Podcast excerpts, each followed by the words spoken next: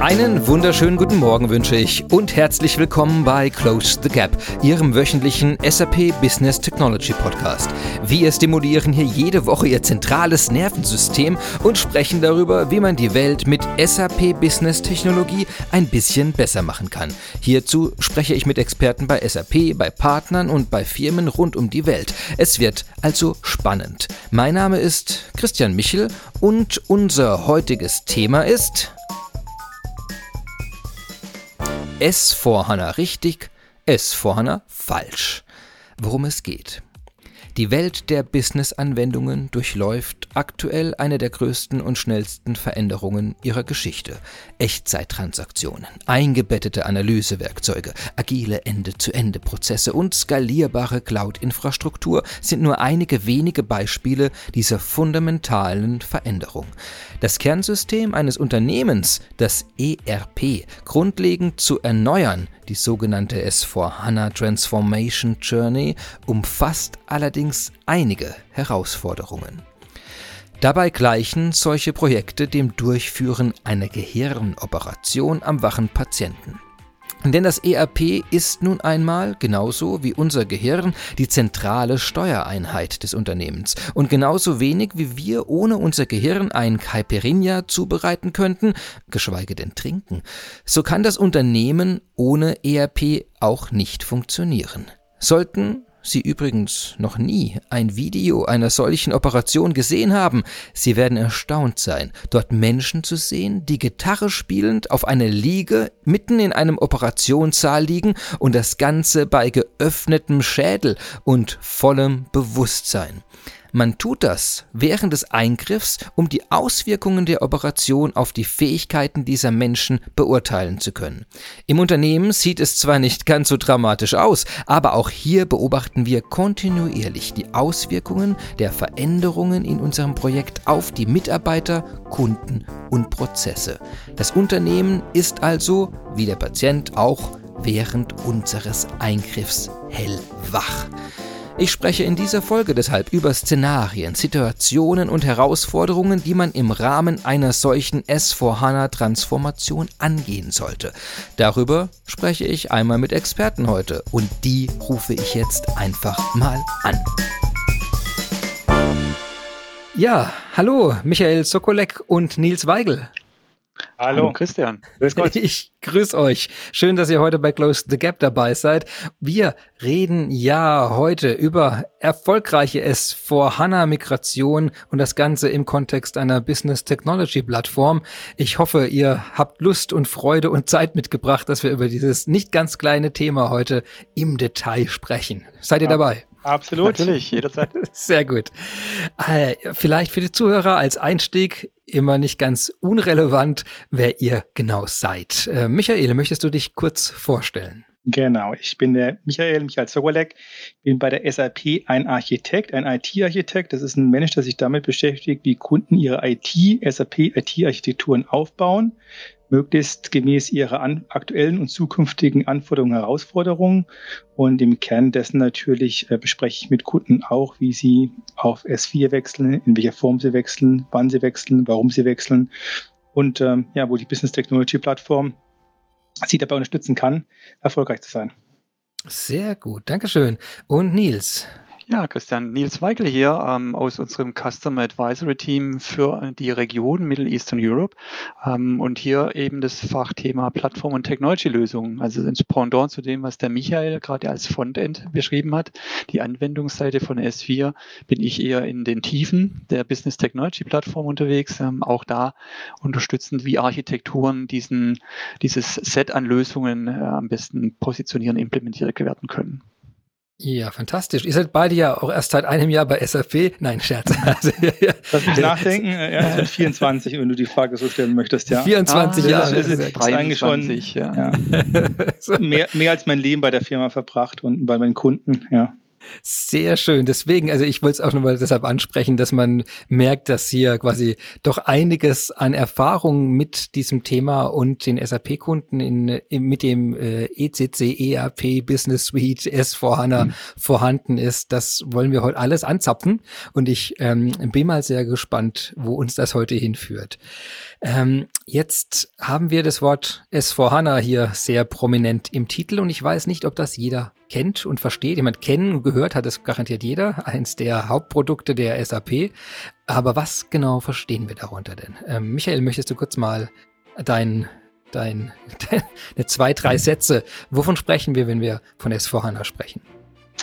Also, wenn ich auf zwei, drei Sätze beschränken äh, muss oder soll, dann würde ich sagen, es ist ein ERP-System, der SAP, was sowohl in der Cloud als Software as a Service betrieben werden kann, aber auch oder auch klassisch, so wie Kunden das sozusagen mit uns groß geworden sind, als ein On-Premise, also Any-Premise-System, also entweder beim Eigenrechenzentrum oder bei einem Dienstleister, Hyperscaler oder bei der SAP direkt im Betrieb. Also das als Produkt zu konsumieren oder als Service zu konsumieren. Das wäre die na, nicht ganz drei Sätze Antwort, aber das wäre erstmal, was es ist. Mhm. Und klar, ich denke, im Namen liegt es schon drin, dass das irgendwas mit S und mit 4 und HANA zu tun hat. Wenn, diese, äh, wenn ich diese drei, ich sag mal, Komponenten nochmal ähm, auseinandernehmen darf. Klar ist es ja so, dass die SAP groß geworden ist in unserem Produktportfolio mit dem R1, R2, R3. Diese ERP-Systeme oder auch ECC dann, die hatten ja als Wesenskern, dass sie auf allen Datenbanken allen in Hochkommentar, nicht allen allen, aber wesentlichen Datenbanken gleichermaßen ähm, deployed werden konnten. S4HANA natürlich läuft nur auf der HANA-Datenbank. Warum? Weil HANA als zentrales Produkt in unserem Produktportfolio es uns ermöglicht, das ERP nochmal neu zu denken. Genau an den Stellen, wo es in der Vergangenheit Schwächen hatte. Stichwort zum Beispiel Analytics, Stichwort Umgang mit großen Datenmengen.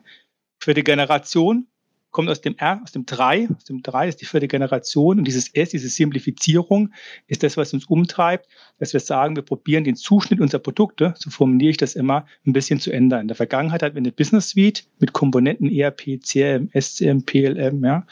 Ähm, und äh, außenrum weitere Produkte. Und wir probieren da zu simplifizieren, also eine Landschaftssimplifizierung zu erreichen mit weniger sozusagen diesen digitalen Kern zu schaffen, auf der einen Seite. Und auf der anderen Seite, wenn wir über Simplifizierung reden, das, was ja so ein ERP ausmacht, Geschäftsprozesse effizient äh, durchzuführen, zu erreichen, indem wir die Oberflächen verändern, indem wir aber auch die Geschäftsprozesse verändern mit intelligenten Technologien, wie zum Beispiel Automatisierung. Das okay. war die zweite längere Antwort auf die Frage. genau. Das, das heißt, jetzt die Business Suite ein paar Mal erwähnt und das, was quasi die S4HANA dann in dem Sinne, weiß nicht, ablösen oder als, als neue Version dann er, ersetzt. Die, äh, was für Prozesse steckt drin? Du hast ein paar Sachen ernannt, äh, genannt jetzt als den Stichworten, also wo es dann um, äh, um Zulieferketten geht, um HR-Abteilungen, die man verwaltet, um irgendwelche, ähm, also Ressourcen, die eben verwaltet werden, die im Unternehmenskontext sind. Jetzt ähm, äh, haben wir ja oft, du hast es auch ERP wieder genannt und wir haben natürlich also das Enterprise Resource Planning als mhm. Komponente, aber wir haben ja auch ganz viele Dinge außenrum und eine Business Suite heißt ja das Business Suite, weil sie eben nicht nur aus der Kernkomponente sozusagen besteht, sondern aus ganz vielen Dingen außenrum. Hat sich da mit S4 HANA äh, etwas geändert? Du hast vorhin schon angedeutet, dass sich da quasi von der Architektur oder von der Grundidee was verändert hat. Was ist das denn? Ja, was ist das denn? Gute Frage. Also ähm, es ist ja nicht nur so, dass wir gesagt haben, wenn man ein bisschen den, den, den, den, den, Blick zurückwirft, äh, dass wir irgendwann gesagt haben, wir möchten in den Bereich der Datenbanken verstärkt reingehen, Datenbank revolutionieren mit einer HANA, das war 2011 gewesen wir gesagt haben, wir möchten HANA ins ERP einbringen und sind an den Punkt gekommen, dass wir wirklich einen Nachfolger für das ERP auf den Markt bringen müssen, dass wir wirklich das Produkt umentwickeln können, sondern wenn man sich die SAP-Produkte anguckt, unter anderem eben die Business Suite, ich hatte es vorhin ganz mhm. schnell gesagt, ein CRM beispielsweise, aber auch ein SCM, dann ist es eigentlich so, dass fast bei jedem der Produkte, ich habe das jetzt nicht plausibilisiert anhand der kompletten Produktliste der SAP, eine Transformation stattfindet. Und ein Transformationsweg, den es gibt, ich mache das mal ein Beispiel der Supply Chain Lösung oder APO, wenn das ein Begriff ist, probiere das deutlich zu machen, dass ähm, operative Planungselemente, die wieder zurück in den Kern wandern, da wo sie vielleicht irgendwann mal auch mal teilweise waren. Das ist, geht klassisch in den Begriff Produktionsplanung, detailliertes Terminieren, ähm, ähm, Ad-Hoc-Abfragen von Kunden zu simulieren, Produktionsplanung zu machen. Das PBDS heißt das, das geht wieder zurück in den Kern. Andere Elemente, strategische Supply Chain Komponenten gehen in Cloud-Lösungen, weil die auch kollaborative Elemente haben mit ähm, Supplier, mit Lieferketten letzten Endes. Das heißt, ehemals sind wir groß geworden, dass wir gesagt haben, wir haben ein ERP-System. Dann haben wir irgendwie gemerkt, mit dem Reporting wird schwierig, mit großen Datenmengen. Dann kam BW, dann kam CRM, dann kam SCM, dann kam PLM und es wurde sozusagen diese New Dimension-Produkte, für die, die in den 90er Jahren schon SAP äh, kennenlernen durften, diese New Dimension-Produkte, die sind entstanden und daraus haben wir eine Business Suite geformt, die in sich eine schon End-to-End -End, äh, Offering für Geschäftsprozesse dargestellt hat. Und jetzt sozusagen parallel, manchmal ein bisschen früher, manchmal ein bisschen später, letzten Endes zu dem, ähm, ähm, zu dem Erscheinen von S4HANA, sage ich mal, als Produkt, gehen wir letzten Endes her und überarbeiten nochmal komplett unser Produktportfolio. Überarbeiten klingt ein bisschen falsch. Also das klingt so, als ob wir es morgen machen. Wir, wir sind dran. Ja?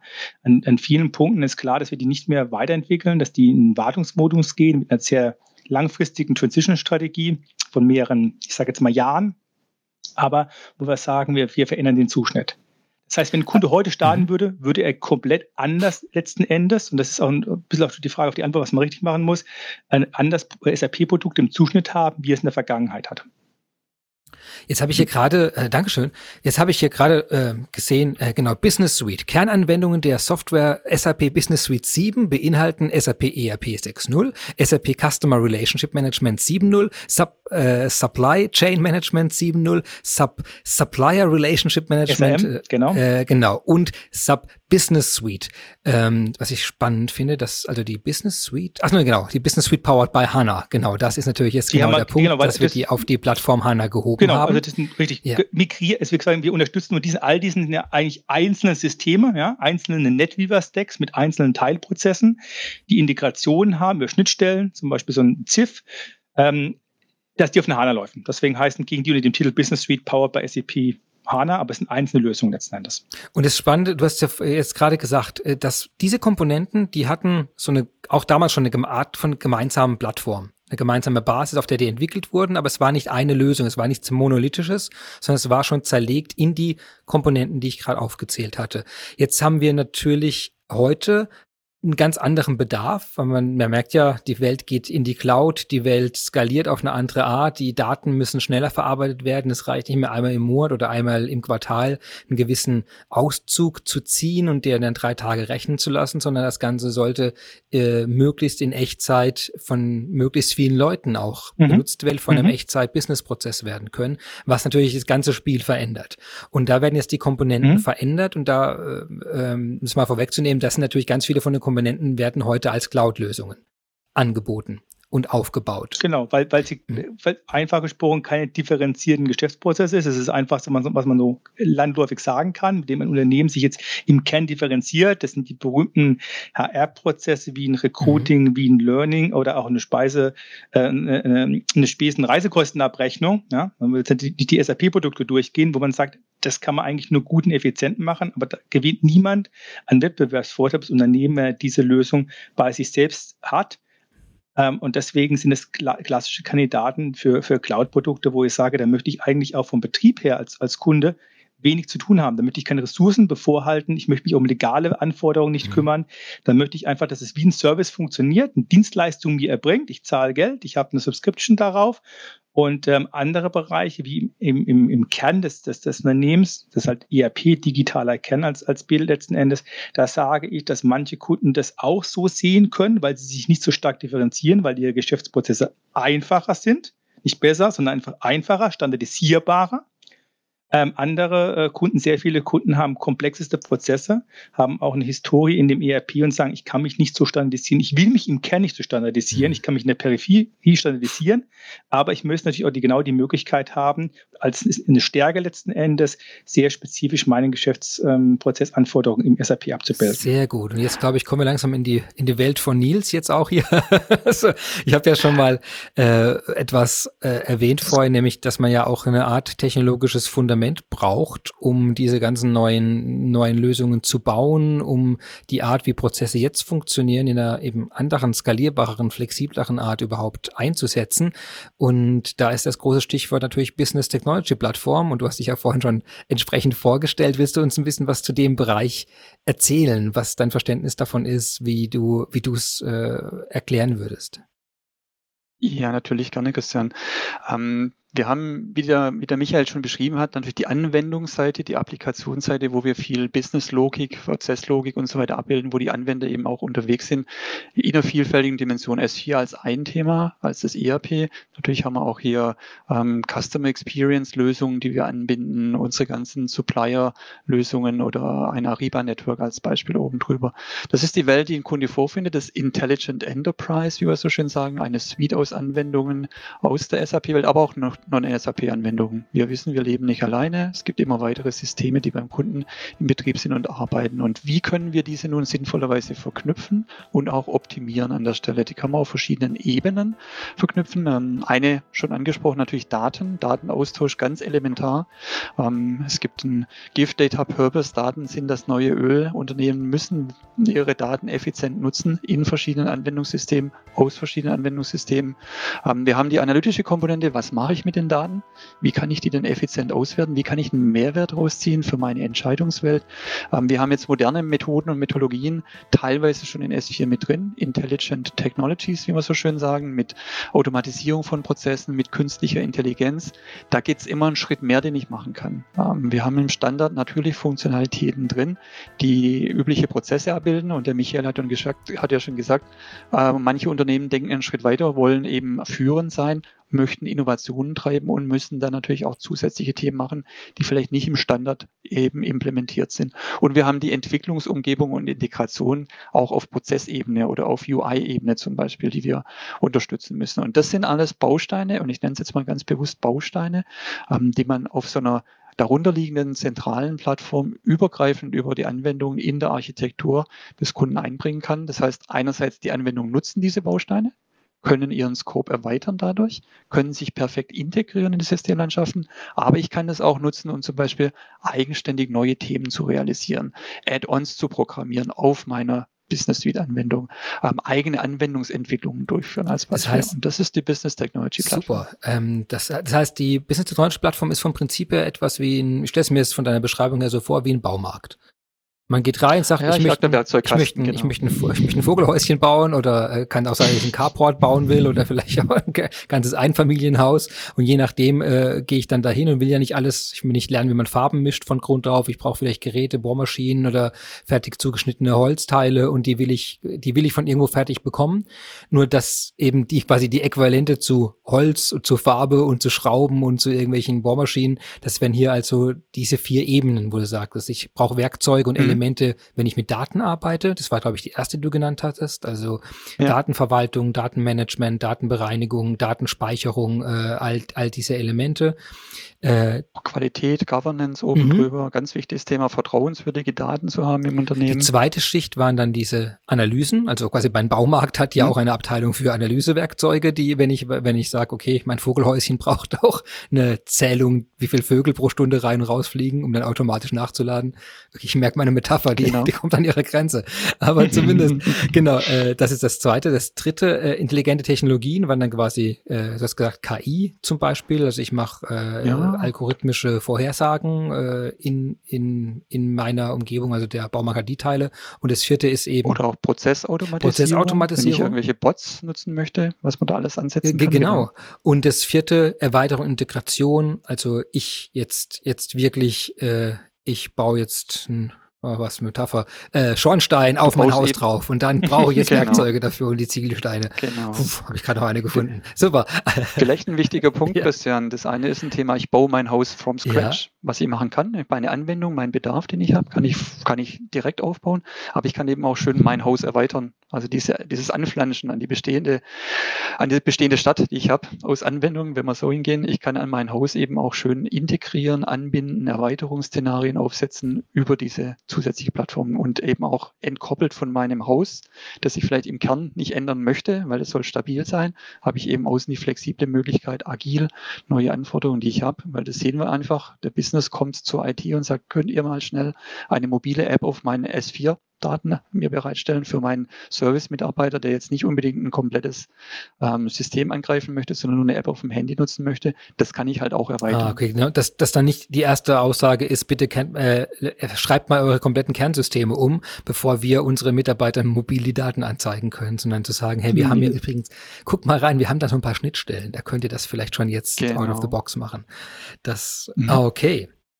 Ja, genau. Ähm, was, äh, Michael, hast du, äh, hab ich, haben wir was vergessen jetzt im Kontext eines konkreten S4 HANA Projektes, was die Business Technology Plattform anbelangt? Oder sind das die, sind die vier Ebenen auch die Perspektive, die man aus einem Projekt darauf nehmen würde?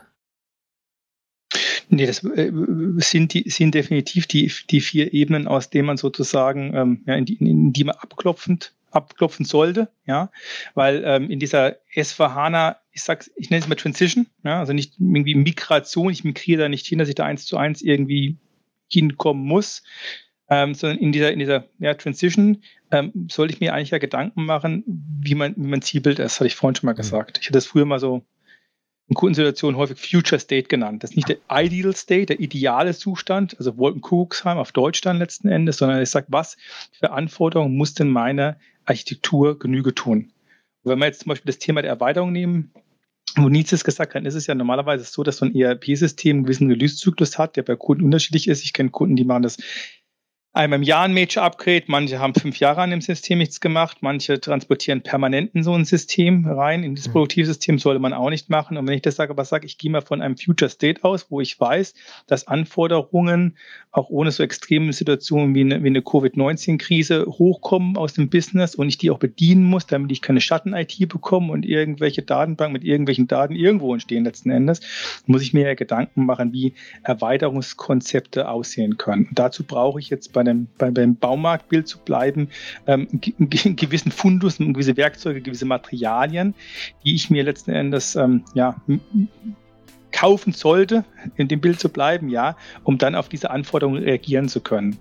Dem, dem Business sozusagen und der Geschwindigkeit, die es dort gibt, an Anforderungen Genüge zu tun. Ja. Wie weiß ich, äh, welche von diesen Werkzeugen ich wann wofür verwende? Gibt es da eine Art Unterstützung, kann ich mal, also das ist wahrscheinlich jetzt nicht ganz äh, man wacht morgens nicht auf, einfach von alleine sagt, ich habe heute von dem und dem Werkzeug geträumt, ich glaube, das muss ich jetzt einsetzen, sondern da muss ich ja irgendwie einen sehr strukturierten Zugang dazu geben, wie man dann so eine Transition, ah, ich merke gerade, ich hab, wir müssen die Begriffe, glaube ich, nochmal äh, noch mal ganz kurz eine Schleife machen. Transition, Migration, Transformation, du hast da vorher nochmal fallen lassen, vielleicht habe ich es noch nicht ganz gegriffen. Ähm, die, die Grundsituation, über die wir jetzt reden im Folgenden, ist ja die, mhm. dass ein Kunde hat SAP im Einsatz. ERP, Business Suite, dieses Konglomerat in irgendeiner Form. Du, du kannst, richtig, du kannst die Situation so geben, wie du, wie du sie geben ja. möchtest. Grundsätzlich über das, was wir reden, gilt gleichermaßen für Kunden, natürlich für SAP-Neukunden die im, im S4HANA-Umfeld keineswegs Exoten sind. Ich habe jetzt keine Statistiken, wo ich sagen kann, wie viele Neukunden jedes Quartal und wie viele Bestandskunden S4HANA implementieren, aber es ist ein signifikanter Anteil und ich würde sagen, die Neukunden, die denken, ja, radikal ist ein gefährliches Wort, die denken unemotionaler letzten Endes. Die kommen von ihren Anforderungen, die sie haben, ihren Business mhm. Requirements letzten Endes. Das ist ja das Entscheidende. Wir machen ja logischerweise nicht IT der, der Freude wegen, weil wir mhm. irgendwie ein bisschen programmieren und gucken, was passiert, ja, mit dem Algorithmus, sondern wir sagen, wir haben ja ein Business vor uns, einen Geschäftsprozess, wir haben Anforderungen, wir überlegen, wie wir die bestmöglich mit Technologie Dazu gehört die Business Technology Plattform, aber auch Anwendungen wie ein S4HANA oder ein Concur oder ein Ariba abdecken können. Das ist ja der Gedanke. Und bei Neukunden im Speziellen ist es so, dass die natürlich äh, nicht die Situation haben, dass die immer noch so denken, früher bis ja auch ohne dieses und jenes machen können und ich wurschtel mich so durch in ungefähr, sondern die sagen, hey, was ist für mich die beste Empfehlung, nach vorne zu gehen? Aber Entschuldigung, jetzt habe ich relativ lange unterbrochen. Also wir können es gerne Neukunden machen oder Bestandskunden machen. Das ähm, bleibt sich letzten Endes gleich. Ich finde, es ist so ein bisschen schöner fast beim Neukunden zu denken, aber klar, viele Kunden, die jetzt ähm, vielleicht auch zuhören, sind Bestandskunden. Also wir können auch gerne die Bestandskunden. Ja, genau. Also einfach, weil das Wort äh, Transition hat es für mich einfach impliziert, dass man sagt, okay, es ist ein mhm, Umzug, ja. aber du hast natürlich recht, es ist ja nicht so, selbst ob es ein Neukunde oder ein Bestandskunde ist, haben ja beide einen, einen Stand davor. Also insofern war genau. manchmal meine, meine genau. Trivialisierung dessen, dass er dann von einem SAP-System dahin geht, äh, nicht ganz zulässig, sondern weil, genau, es ist ein bisheriger Businessprozess oder ein Ablauf, eine Unternehmensmethodik und die wird jetzt, hm. also Gott, das deutsche Wort dafür ist transzidiert oder ich weiß nicht, also zumindest überführt in diese Szenarien rund um S4HANA mit mhm. der Business Technology ja. Plattform hier als das technische Fundament, wenn man eben mit Datenanalyse, Intelligenz und Erweiterung Integration umgehen würde. Mhm. Ähm, mhm. Halte mich auf, falls die Zusammenfassungen nicht korrekt sind. Also ich grätscht rein. Das Nein, also das, das, das, also das ist alles richtig, was du sagst. So das, das kleine, man sagt ja 101 letzten mhm. Endes. Ich hatte am Eingang, eingangs gesagt, als du gefragt hast, was ist S4HANA, dann habe ich ganz allgemein und breit geantwortet, ist ein ERP-System der SAP, was sowohl als Software as a Service als, als klassisches On-Premise-Produkt betrieben werden kann.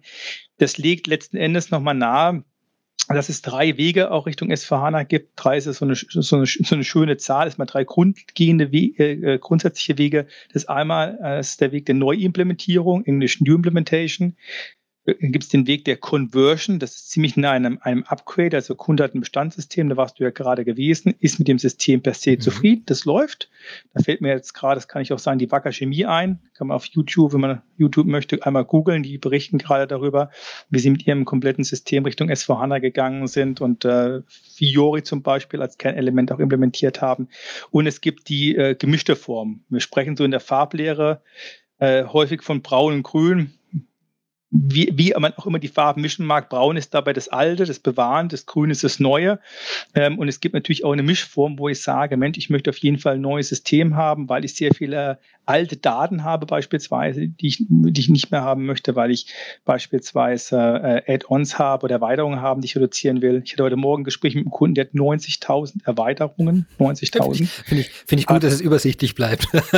ja, das war schon. Bei, dem, sehr, bei einem Standardprodukt. beim Standardprodukt, genau, als der, der wenn diesen Back, Back to Standard und Ratio hat und hat 2000 ähm, äh, äh, Formulare, wenn ich so einen Kunden mir vergegenwärtige, und ich habe jetzt keinen Namen genannt, das ist auch exemplarisch ein Stück weit. Die Zahl ist jetzt sehr pointiert, aber dann macht es natürlich keinen Sinn, einfach mal geradeaus durchzumigrieren, weil dann kann man gar keinen Mehrwert generieren. Letzten Endes ist es so, wenn ich sage, ich gucke mir jetzt das mal wirklich aus einer Prozesssicht an, ja, das ist immer so mein, mein Credo, ja, wie läuft der Prozess, wie viele Prozessvarianten habe, wie kann ich einen Prozess effizient gestalten und ich feststelle, dass ich an allen Ecken und Enden Erweiterungen habe, die ich bei jedem Upgrade immer validieren muss, überprüfen muss, wo ich meine Kosten hochmache, deswegen mache ich gar keine Upgrades mehr, deswegen bin ich immer weiter vom, vom Standard, dann ist es ja so eine Spirale, die, ich sage immer, es geht nach oben und es geht nach oben, also es wird besser, es wird schlechter, es wird nicht wirklich besser werden dann mehr, ja, mhm. meine Meinung. Und da muss ich sagen, ich muss mich schütteln und sagen, worum geht es eigentlich? Was ist der Prozess? Und irgendwie mit Augenmaß natürlich auch noch unterwegs sein. Wenn ich alles komplett neu mache, dann haut diese Endanwender, die diese 90.000 Erweiterungen in vielfältiger Art und Weise konsumieren, natürlich komplett aus den Schuhen. Und ich habe ein riesen, riesen, riesen Change Management Projekt. Aber von der Philosophie her führt es dann dazu, dass ich eben halt sage, mit diesen Neuimplementierungen, Selective Data Transition und System Conversion, sage ich bei der Neuimplementierung, klar ist ein neues System. Bei einer selektiven Data Transition ist so ein sperriges Wort, aber dann nehme ich halt eben Teile mit, manchmal mehr, manchmal weniger, lande ich in einem neuen System. Und bei einer Conversion bin ich in place, sagen wir auch, noch in meinem alten System, was immer die Gefahr birgt, dass ich dann gar keine Neuerungen mache, weil ich habe es ja irgendwie so schön in meinem alten System. Und Andersrum will ich es noch einmal drehen, ist die Frage, die sich Kunden stellen, wenn sie sich stellen können, grundsätzlich, wenn ich diesen Schritt gehe Richtung S4HANA, der zu Recht, finde ich, bei vielen Kunden als ein großer Schritt empfunden wird, allein schon der, der Tatsache nach, weil es kein IT-Projekt, sondern ein Business-Projekt ist, wo Business mit IT mhm. zusammenspielen muss. Ob das der Zeitpunkt ist, wo ich mit dem, wie ich als Unternehmen ticke und bin, in die Cloud gehen kann. Und ich meine jetzt nicht Cloud als Infrastruktur, sondern Cloud wirklich als Software as a Service, also in die S4HANA Cloud gehen kann.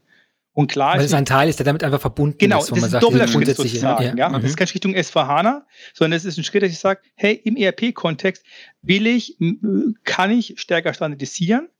Und das natürlich in Folge bedeutet auch, dass ich dann meinen Blick wirklich nach vorne richte, richte in den Content, in die Prozesse, die wir mit der Cloud ausliefern und damit halt auch verbunden in die Erweiterungskonzepte, wo ich dann sage, nun gut, wenn ich Erweiterungen habe in der Cloud, ist es klar, dass ich nicht, ich sage SE80, die ehemalige oder noch existierende Programmierumgebung, da ABAP-Zeilencode in ABAP-Queries reinhekle sozusagen, sondern ich dann sage, Moment, dann brauche ich auch wirklich die Werkzeuge um dieses Cloud-Produkt herum, um die zu erweitern.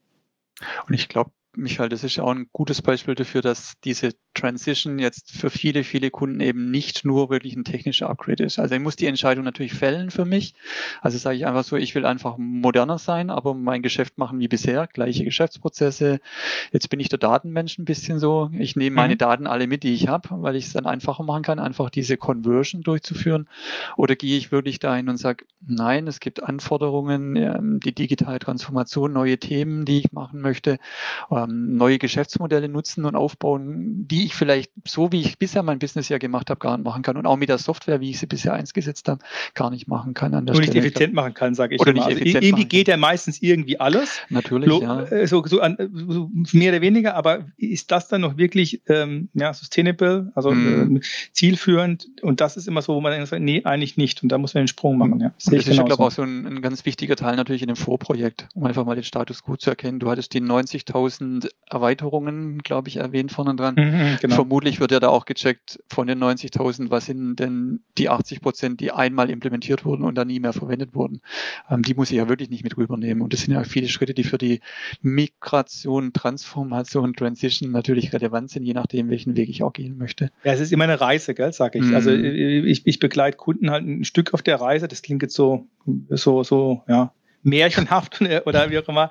Aber letztendlich irgendwann beschäftige ich mich mit dem, mit dem, mit dem Thema als Kunde. Dann beschäftigen sich mehr und mehr Leute beim Kunden, also sprich äh, IT, Business, äh, Endanwender auf Konferenzen. Es ergibt sich ein Bild und dann komme ich irgendwie in eine Phase irgendwann der Entscheidung, wo ich genau diese Option beleuchte. Und in dieser Phase der Entscheidung gehe ich jetzt Richtung Cloud, ja, nein, mache ich jetzt äh, mehr eine Conversion da baue ich mir einen Plan zusammen. Und dieser Plan, der, den wir viele Kunden, ähm, wie sozusagen, benötigen auch, ja, weil man kann sich ja vieles wünschen, dann kommt irgendwann die Realität, die heißt, ein Projekt sollte typischerweise nicht ein großer Monolith sein mit fünf Jahren, und eine riesengroße Summe, sondern in Teilschnitten äh, sein. Slice the Elephant ist so der, der, der englische Begriff. Ich frage mich mal, warum der Elefant getötet werden muss, aber das kleine in Portionen. Ja, ich finde es find nicht mehr zeitgemäß. nee, ich finde das, ja, das ist wahrscheinlich ein No-Go gewesen, aber das ist der Begriff auf jeden Fall, der in meinem Kopf kam. Ähm, aber man guckt halt, wie kann ich einzelne Schritte rausdefinieren letzten Endes, mit denen ich ja. auch manchmal vielleicht mal einen Umweg gehen muss, aber die in sich, verbau äh, in sich verdaubar bleiben für den Kunden, umsetzbar bleiben letzten Endes, weil ein langes Projekt zu planen bringt nichts, weil dann kommt die Realität ein, dann muss ich umplanen. Und in der Reihenfolge ähm, gehe ich halt vom Zielbild, was will ich erreichen, her und sage, okay, ich will zum Beispiel erreichen, dass ich wegkomme von 66 Prozent außerhalb des Standards auf 20 Prozent und dass ich im Finance-Bereich bei 80 oder 90 Prozent bin, weil warum soll ich im Finance anders ticken? Wenn ich das aber erreichen will, dann bedeutet es, dass ich mir relativ früh zum Beispiel Gedanken mache, welche, welche Codestrecken werden noch benutzt, also ein Usage-Logging mache mhm. beispielsweise, oder dass ich sage, ähm, dass ich meine Stammdaten äh, bereinige, um ein anderes Beispiel zu nehmen, wo ich sage, an dem Thema, äh, das ist für mich ein, ein, Einzelprojekt, was in sich einen Mehrwert darstellt, was aber eigentlich so wie so, wie man so Stein ins Wasser legt. Ja? Ich lege Stein ins Wasser mhm. und ich gehe von einem Stein auf den nächsten Stein. Das ist zwar manchmal mit mehreren Schritten dann verbunden, aber das ist der einzige Weg, weil einmal über den Bach rüberspringen oder über den Fluss könnte, da könnte mir die Kraft nicht ganz, ganz lang letzten mhm. Endes. Deswegen das passt gerade sehr gut. Wir haben nämlich gerade für unsere Tochter, die ist ja jetzt gerade vier geworden, haben wir solche kleinen, äh, das heißt Flusssteine. Ja, okay, okay. Kleine Plastik, so, so Plastik, wie Flusssteine sehen die mhm. aus. Die haben solche, solche Noppen unten an der ja. Unterseite, kann man eigentlich irgendwo auf dem Boden dann verteilen und dann springen die quasi quer durch die Wohnung äh, von einem Stein zum anderen. Und ich glaube, so ist es dann hier auch. So, man, ja. quasi, mhm. man hat so einen kleinen roten Flussstein, in dem Fall jetzt, okay, Stammdaten, vielleicht aus einem gewissen Bereich sogar, die bereinigen wir jetzt. Wir, wir wissen die Qualität, überhaupt mal zu messen, äh, dann von dem runtergehen, sagen, okay, äh, ich kenne mich jetzt mit den Maßen da nicht genau aus, aber zumindest, dass man da Kriterien ansetzt und sagen, okay, ab dem Punkt, also so ist es jetzt und mhm. so soll es danach sein und dann äh, springt man eigentlich von einem Stein zum anderen, versucht sich die Steine nicht zu weit auseinanderzulegen und dass die, mhm. dass die Projekte erreichbar sind und dass der, das Ziel auch noch erreichbar ist. Ja, vor allem, jetzt, weil du früh äh, einsteigen ja. musst, Christian. Das ist, das ist, denke ich, so ein wichtiges Thema natürlich. Ähm, jetzt mal unabhängig von der Art, wie du deine, deine, deine Transition auch durchführen möchtest, in welchen Weg. Aber ich denke, so ein, ein Punkt, den wir sehr häufig mitkriegen, ist eben, ähm, ich habe ich hab für eine Migration wird normalerweise ein bestimmter Zeitrahmen eingeplant. Und ähm, mhm. ähm, es wird manchmal auch aufgeschoben, natürlich viel aus der Datenwelt bis zum Schluss, was nicht funktioniert. Ähm, wir, wir nehmen manchmal den Begriff Accelerate Your Move, indem man zum Beispiel das Thema Datenmigration früh angeht. Ja, vielleicht sogar noch in der alten Landschaft auch angeht. Im Sinne, wir haben gerade für S4, Michael, es gibt äh, vom Datenmodell natürlich effizienzsteigernde Änderungen. Also wir mhm. haben uns Gedanken gemacht bei der SAP, dass wir das Datenmodell des Businesspartners einführen, Pflicht, verpflichtend einführen einführen, weil man da einfach ähm, einfache Prozesse hat für den Anwender im neuen System, ähm, eine bessere Transparenz hat. Bedeutet umgekehrt, dieses Modell muss adaptiert werden. Und ähm, eine gewisse Komplexität, die dahinter steckt, ähm, erlaubt es mir eben nicht, das an, an einem Wochenende zu machen oder ich kann, ich sage immer so, es gibt so eine Customer Vendor Integration Technologie. Da sage ich immer so ein bisschen provokant, wenn ihr seither drei Dubletten bei den Lieferanten und drei bei den ähm, Kunden hattet und ihr klatscht die jetzt untereinander technisch, dann habt ihr halt sechs Dubletten. Mhm. Hilft da hinterher dann irgendwelche Prozessautomatisierungstechnologien, smarte Technologien, die automatisch Rechnungen zuordnen können? Wenn ich, wenn der auch nicht weiß, wer von den sechs jetzt der relevante Geschäftspartner ist, ähm, habe ich nicht gewonnen. Und jetzt kann ich eben auch im Vorfeld einer, einer einer Transition kann ich eben sagen, ich führe das auch schon in meiner alten Landschaft eben schon ein, ein Stammdatenmanagement als Beispiel, wo ich einfach sagen kann, ich bringe genau diese Transparenz und diese Möglichkeit in einen Geschäftspartner mit, mit zwei Relationen zu haben und den zugehörigen Transaktionen und habe damit schon mein System perfekt vorbereitet für den Switch für diese mhm. eigentliche Umstellung, wenn ich dann im Endeffekt auf mein S4 rübergehe. Und dann habe ich eben saubere Daten als Beispiel da drin. Ähm, so kann man seinen Plan, sollte man seinen Plan echt früh beginnen ähm, und die Aktivitäten, Ressourcen, die man hat, eben auch früh einplanen. Jetzt haben wir, du hast ein paar, schon ein Beispiel genannt mit diesem ganzen Datenbereinigen. Gibt es noch andere Dinge, die man eigentlich, also nicht erst bei der Implementierung des S4, sondern schon davor äh, angehen sollte? Also ich sag mal, was interessanterweise, und ich war da ein bisschen in diesem ganzen GDPR, Data Privacy Protection Thema in, seit 2018 auch unterwegs, habe mit vielen Kunden gesprochen zu dem Thema, wie geht ihr denn mit den Daten um, die ihr schon, schon, lang, schon sehr lange im System habt, sage ich einfach mal so an der Stelle. Ähm, und da eben gerade personenbezogene Daten und die ihr eigentlich auch löschen müsst, weil ihr habt ja nur bestimmte äh, Löschpflichten auch an der Stelle. Und das ist eigentlich ein Bild, was momentan in, in Gesprächen zu einer Umstellung auf ein S4-System auch ein sehr relevantes Thema ist. Wie kann ich denn meinen, ja, wenn man, wenn man da eine Analogie vom Haus nochmal nimmt, wie kann ich denn den Keller im alten Haus aufräumen muss ich wirklich alle Kisten in mein neues Haus rüberziehen? Ähm, nee, es gibt definitiv Daten, die, die muss ich eigentlich zurücklassen, die muss ich zerstören, ähm, weil ich gar keinen, gar, gar keine Aufbewahrungsfristen mehr dafür habe. Ich darf die Daten gar nicht mehr haben. So ein Right-Sizing Your System ähm, ist sicherlich eine Aktivität, eine Tätigkeit, die ich jedem empfehle, das schon frühzeitig zu machen. Archivier bitte Informationen aus deinem, aus deinem System heraus, aus deiner aktiven Datenbank. Abgeschlossene Geschäftsprozesse, die ich nicht mehr verändern darf, können in Archiv rein. Die kann ich immer noch lesen aus meinem operativen System, aber ich kann sie nicht mehr verändern. Und das mhm. Archiv kann regelmäßig durchforstet werden und da werden dann die Daten auch automatisch rausgelöscht, die ich nicht mehr in meinem System haben darf, weil die Aufbewahrungsfristen abgelaufen sind an der Stelle. Das heißt, ich kann da schon mhm. den Umfang der Daten drastisch reduzieren und dann mache ich mir natürlich auch die Migration einfacher, die reine Datenmigration einfacher, weil der Umfang der Daten natürlich geringer wird, die ich rübernehmen muss. Jetzt sind ja solche Schritte ähm, sehr typisch für jedes Projekt, oder? Also man kann eigentlich sagen, jeder, der so ein S4 HANA Projekt angeht, der hat doch wahrscheinlich ganz ähnliche Anforderungen oder Schritte, die man empfiehlt? Gibt es da eine Art, sowas wie eine Road to Success oder eine, eine Karte, quasi, gehen Sie hier durch Schritt für Schritt, S4HANA, Transition, Migration, Trend, was auch immer. Also, dass man da so eine Art Guide hat oder gibt es Angebote, wo man sagt, wir, wir, wir führen Sie da Schritt für Schritt durch? Gibt es da Dokumentation? Wie läuft denn sowas ab? Weil ich, wir haben jetzt gerade gesehen, es gibt gute Gründe, das zu tun. Es ist ein fundamentaler Wechsel, sowohl auf der Business-Ebene als auch auch auf der technologischen Ebene. Man, man geht in Teilen zu, einem zu einer höheren Standardisierung hin, in anderen Teilen zu einer viel höheren Flexibilität. Und das ist natürlich eine Mischung, äh, wo ich mir jetzt vorstellen kann, du hast jetzt quasi Beispiel genau GDPR äh, gebracht, dass Firmen an manche Aspekte einfach gar nicht denken, weil sie vielleicht rein technologisch so ein Projekt angehen oder weil sie es rein aus, äh, vielleicht getrieben von einer Line of Business her angehen oder anschauen. Das heißt, da gehen ja viele Dinge verloren, äh, potenziell verloren, wo man denken könnte, okay, gibt es da so eine Art, gibt es eine Art Guide, Guide to Transition oder irgendwas? Hab, haben wir da was? Gibt's da was? Ich lese immer solche, solche Sachen wie Checks, äh, ich habe Transition to S4HANA Roadmap habe ich mal als Stichwort gelesen zum Beispiel. Ist, ist das sowas? Können wir da sowas erzählen?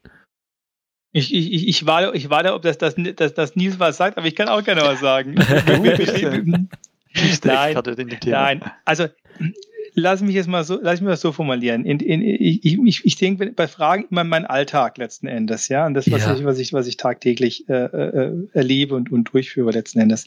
Ich hatte schon mal so ein, ein, ähm, äh, ein, ein, ein Stichwort genannt, ich nenne es eben Future, Future State oder Zielbild, wo will ich denn eigentlich hin?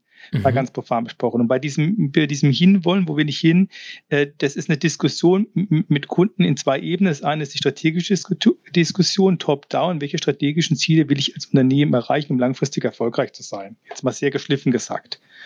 Und aus dem heraus letzten Endes, ja, ähm, kannst du sehr viele von dem Business, wenn ich immer Business zu IT probiere zu denken, natürlich denke ich abends auch mal direkt IT letzten Endes. Wenn ich sage, Datenvolumina mhm. reduzieren, dann muss ich nicht an Business jetzt denken, ja. Mhm. Aber ich denke einfach, probiere immer ähm, top-down zu denken, aus den Business Requirements des Kunden. Die finde ich beispielsweise in der, in der Bilanz oder ich finde die zum Beispiel auf der Webseite oder ich finde, indem ich mit den einzelnen Fachbereichen darüber rede, was sie eigentlich umtreibt, wo die Wertetreiber sind. Wobei diese Transformation haben am Ende immer Kosten-Nutzen gegenüber zu, zu legen. Also ich auf jeden Fall und zu rechtfertigen. Und da gucke ich, was sind die Wertetreiber. Und dann gucke ich aus, aus einer, aus einer Top-Down-Perspektive drauf. Aber ich gucke auch wirklich aus dem, wo ich sage, das sind die normalen Menschen, es gibt ja nur normale Menschen als die Alltagsuser, aus dem, aus dem Bottom-up heraus und sage, was treibt euch heute eigentlich um?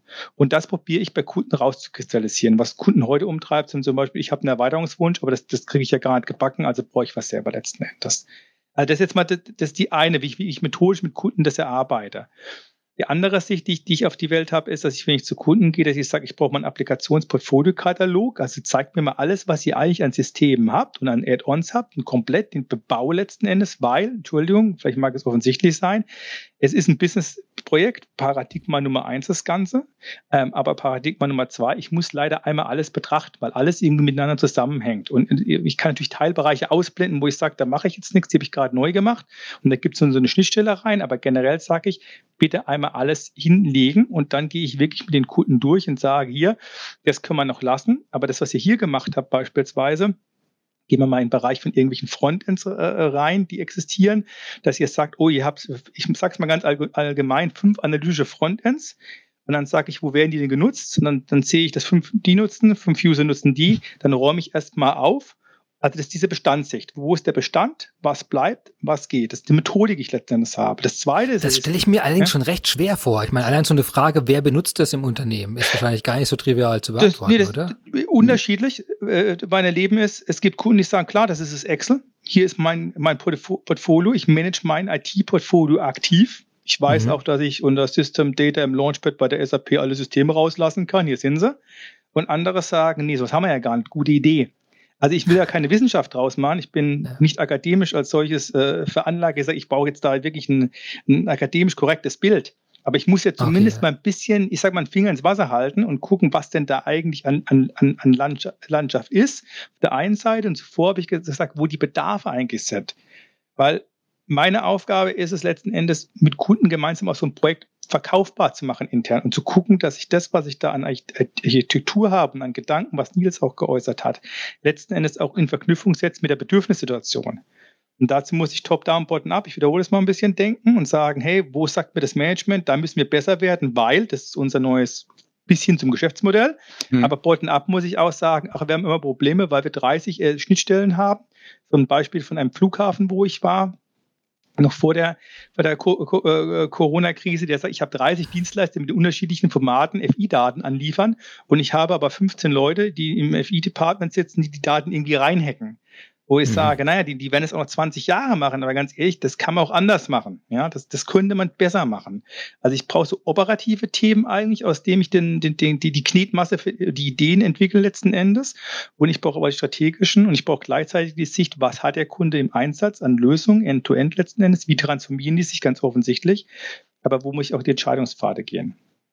Aber da, das kann man ja nicht alleine machen. Also jetzt, äh, wenn du dann dort bist, das muss ja irgendwo mit sehr vielen Händen unterstützt werden, die genau diese Art von Analyse machen. Was wird benutzt? Was brauchen wir aus der Bilanz das rauszuziehen? Was sind die Sachen? Das sind auch Entscheidungen zu treffen. Was depriorisieren wir vielleicht von den Dingen, die wir schon stark gemacht haben? Also das ist ja, also viele Stakeholder, eine gewisse Komplexität, eine gewisse Intransparenz, die ja immer erstmal da ist, wo man dann, die man überwinden muss. Unsicherheiten, Wechsel heißt ja immer mhm. auch äh, quasi die Dinge nicht mehr zu können, die man bisher gemacht hat und Dinge, von denen man vielleicht nicht wusste, dass man sie machen wollte, dann zukünftig potenziell können zu können. Und das ist ja meistens nicht ganz so einfach zu kommunizieren, so ein Wechsel dann. Wie, äh, mit wem arbeitest du denn da zusammen dann? Also wie sieht denn so ein Setup aus, dass, dass man diese Arbeitsmenge überhaupt bewältigen kann? Ja, äh, ich, es hat sich gerade so schwer angehört, wie du es formuliert hast, sage ich mal. Ja, das ist komplex. Ich will nicht sagen, dass es jetzt trivial ist. Auf der anderen Seite ist es auch so, dass ich sage, natürlich, ich gehe jetzt mit Erfahrungswerten von anderen Kunden rein. Da gibt es gewisse, mhm. ich sage mal, Patterns, Mustern letzten Endes, die sich, die sich wiederholen, was mich nicht betriebsblind machen sollte, neue Dinge zu erkennen, so als, sagen wir mal, selbst verbessern das, äh, das Wesen. Aber ich gehe am Anfang rein, probiere diese, diese Ist-Situation, wie ich es probiert habe zu beschreiben, möglichst gut zu erfassen. Und dann komme ich natürlich an einen Punkt, wo ich sage, okay, ich erkenne, dass ihr beispielsweise, ich mache mal ein konkretes Beispiel, gar keine Middleware habt an der Stelle. Und dann sage ich, warum ist das eigentlich so? Und welche Folgen äh, kommen daraus? Und dann komme ich natürlich an den Punkt, wo ich sage, okay, wir müssen mal über die über ein Produkt reden, beispielsweise von der SAP, was gewisse Fähigkeiten hat, also Cloud Platform Integration beispielsweise, und wie könnte das reinpassen. Aber diese erste Runde letzten Endes, ich meine, ich hatte vorhin, glaube ich, gesagt, ich bezeichne mich Arbeitstitel Architekt. Da gibt es ja so einen Business-IT-Architekt, einen IT-Architekt. Ich bin mehr auf der IT-Ebene unterwegs, aber es überlappt auch mal ein bisschen. Ich probiere schon, Kraft meines Amtes, erstmal einen groben Rundumschlag zu machen. Weiß ich alles? Nein. Wer weiß alles? Niemand. Aber überhaupt erstmal gewisse Fakten zu haben, wie ich es gerade skizziert ja, und, habe. Und ich höre, hm? ich höre, glaube ich, schon raus, was du sagst. Äh, eine Architektur hat Eigenschaften. Mhm. Und wenn du drauf guckst, ist vorhin gleich Middleware quasi als ein großes, prominentes Beispiel genannt. Mhm. Wenn man das nicht hat, dann hat man typische Probleme. Genau, wenn man, irgendwie auf fünf, genau. wenn man auf fünf verschiedenartige Analytics-Tools, also quasi äh, setzt, dann hat man Datensilos oder man hat genau. irgendwelche genau. Inkompatibilitäten, genau. wo man insofern äh, ist meine Frage natürlich, du hast da auch gleich so beantwortet, zu sagen, naja, das klingt jetzt komplizierter, als es eigentlich ist, weil vom Prinzip her, es gibt schon so sehr grobe grobe Dinge, wo man sagen kann, hey, wenn ihr das nicht habt, dann habt ihr das und das Problem. Habt ihr das Problem und kollidiert es mit genau. euren Business-Zielen, genau. dann müsst ihr da eigentlich ran. Also dann kann man doch, doch, äh, da gibt's doch einige Schablonen dann, mit denen man da vorgehen kann. Und dann ähm, hast du jetzt eben diese Middleware-Thematik genannt. Gibt es noch was, wo man sagt, das ist so ein, so ein typischer, typischer Einstiegspunkt, wo man sagt, da, daran hakt so ein Unternehmen erstmal? Ja, also ich, ich, ich war gerade mein Gedanken, muss ich noch einmal kurz sagen, bevor ich die Frage bezahre. Ja, ja, gerne, gerne, gerne. Äh, äh, ich, ich wollte sagen, es gibt natürlich von uns Tausende von Werkzeugen und Tausende von Websites und Zehntausende natürlich. Und was wir natürlich haben, Referenzarchitekturen für die Industrie. Das heißt, das wollte ich, das Wort Industrie wollte ich auf jeden Fall nochmal äh, mhm. eingebracht mhm. haben. Das heißt, wenn ich zu einem Kunden gehe, der in einer gewissen Industrie ist, geht, gehen einher ganz pauschal natürlich erstmal. Das ist so ein, nicht der maßgeschneiderte Anzug, sondern der Baukastenanzug, wenn ich da im Baumarkt äh, bleiben darf, sondern im Modegeschäft, gewisse Anforderungen einher. Deswegen gibt es gewisse Referenzarchitekturen. Das heißt, wenn jemand sagt, äh, ich lass mich mal von outside in, sag mal so schön, drauf gucken, was würdest du mir denn empfehlen, das gibt es durchaus auch bei Kunden, dass ich das habe. Ich sage dir gar was ich habe. Sag mir, was du mir empfehlen müsstest. Was denkst du, was ich brauche, um erfolgreich zu sein? Dann haben wir eine Referenzarchitektur, wo ich sage, natürlich in den und den Themen musst du was haben. Ob dann immer SAP dahinter steht als Produkt, fair enough, haben wir schon gesagt, nicht immer. Ist auch äh, für mich persönlich in Ordnung. Man muss nicht alles haben, man muss aber die entscheidenden Stellen besetzen, damit die zusammen funktionieren in einem Stack. Ähm, das gibt es natürlich auch. Also Stichwort Referenzarchitektur, Stichwort ähm, ähm, Indust Industrie. Ähm, ja, genau. Jetzt, mich, jetzt muss mir nochmal helfen mit der Frage, der Nils hat, hat, sie, hat sie noch drauf, aber das war nochmal noch mal eine Hilfestellung gewesen. Nils hat sie gerade nicht drauf, hätte nur eine Ergänzung vielleicht noch reingeworfen an der Stelle. Ja, ähm, neben neben dem, was du gesagt hast, aus der IT-Sicht die Referenzarchitektur, aus der ich vielleicht gehen kann und sagen kann, wie könnte die Architektur bei dir sein? Passt es auch? Hast du genau diese Thematiken? Ähm, nehmen wir aus, aus, aus der Sicht von der Business Technology Plattform öfters auch die Referenz-Use-Cases einfach mal mit, also einfach Erfahrungen, wo, wo wir weil wir ein bisschen einen Baukasten haben und Lösungen eben, sagen wir, adaptieren und hinzufügen zu dem Standard, eben für uns sagen, bestimmt gibt es doch nochmal so wiederholbare Szenarien, wo ein Kunde ein ähnliches Problem hat und wir dieses Thema gleich wieder mitnehmen können an der Stelle. Das ist dann vielleicht zu dem Referenz Architektur, was vielleicht ein bisschen statisch und fest ist, je nach Industrie äh, orientiert, haben wir eben entsprechend auch so eine Use Case Libraries aufgebaut, ähm, die die interessanterweise teilweise auch wirklich auf die, auf die Dokumente, auf die Auswertung, die der Michael erwähnt hat, die Standardauswertung ganz gut gemappt werden kann. Also wenn ich dort Auffälligkeiten erkenne, Parameter, KPIs, Informationen herausziehen kann aus diesen analytischen Auswertungen, dann kann ich durchaus hingehen und sagen, ihr könnt jetzt vielleicht auch ähm, für eine Churn Rate Calculation ähm, in, in einem bestimmten Bereich, in einem bestimmten Thema genau so eine Ergänzung zum Beispiel über die Business Technology Plattform an euer S4 anflanschen als Beispiel. Also ich glaube, das sind so zwei, zwei Blöcke, die man sicherlich mitnehmen kann, Erfahrungswerte eben mitzunehmen, einmal auf der Architektur und einfach auf der Use Case Seite. Ähm, und deine Frage, wenn ich ganz kurz darf, war ja gewesen, nee, Middleware, was es sonst für, für Klassiker gibt. Wenn ich das mhm, jetzt richtig genau. nochmal, jetzt habe ich mich Zeit gehabt, mich zu besinnen. Und ich betrachte das, äh, um mir so eine Hilfestellung zu geben, mal so, wenn ich jetzt in die S4HANA Cloud gehen würde. Ja, ich gedanklich, ich als Michael äh, habe jetzt ein Unternehmen und gehe in die S4HANA Cloud. Wie würde ich Dinge tun letzten Endes? Ja, das ist ähm, nicht für einen Bestandskunden äh, vielleicht, der äh, komplexes ERP-System hat, äh, der eine Conversion machen will, so geeignet, aber man muss mal rauszufüllen. Und was hätte ich in so einer Cloud? Ich hätte natürlich nicht irgendwie ein SAP GUI ja, mit einer Eingabemaske, sondern ich hätte SAP Fiori. Und nicht des Fioris Willen, sondern weil ich sage, ich habe eine browserbasierte Eingabemaske, in der ich analytische Informationen sehe. So, und jetzt kommt natürlich der Punkt, dass ich in dieser, in dieser Fiori-Welt, in meinem S4HANA Cloud-System In-App-Extensibility habe. Ich kann Erweiterung innerhalb der Apps machen, Felder einblenden, Felder ausblenden, Felder verschieben. Aber ich werde an einen Punkt kommen, wo ich sage, hier muss ich beispielsweise einen zusätzlichen Bildschirm einbinden, ja, oder ich muss eine eigene App bauen, die sich über ähm, ein Kommunikationsprotokoll Daten zieht, aber die nochmal eigene Daten persistiert, weil mein mein Geschäftsprozess anders ist. So. Und da ist es natürlich klar, dass ich dann eine Erweiterungsplattform dafür brauche, mhm. weil ich die nicht in einer cloud-basierten Umgebung ähm, äh, direkt innerhalb des Systems dann an der Stelle noch durchführen kann. Und für den, für den On-Premise-Kunden, ja, die ich gleichermaßen betreue, da ist es natürlich immer noch möglich, da ist vieles mehr möglich, aber dennoch vielleicht nicht mehr unbedingt empfehlenswert, dass man sagt, man verlagert große Entwicklungen eben halt auch nach außen.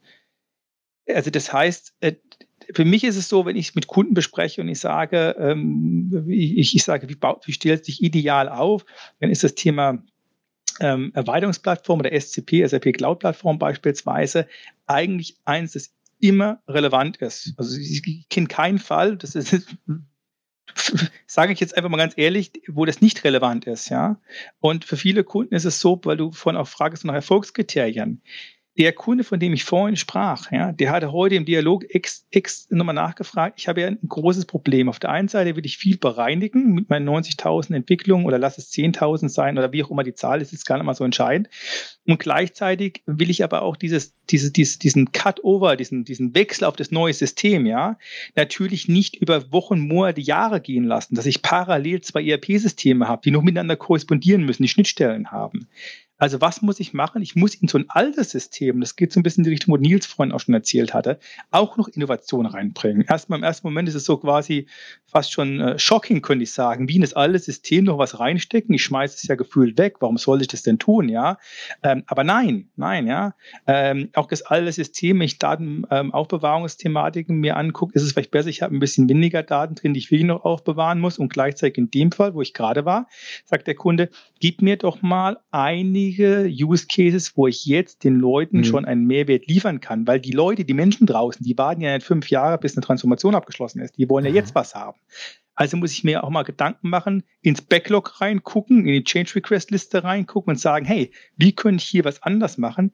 Und wie könnte ich auch Know-how aufbauen? Wie könnte ich mir mal einen Tenant anlegen? Wie könnte ich mal eine App bauen? Wie könnte ich mal was anders machen, was erstmal mehr Invest ist?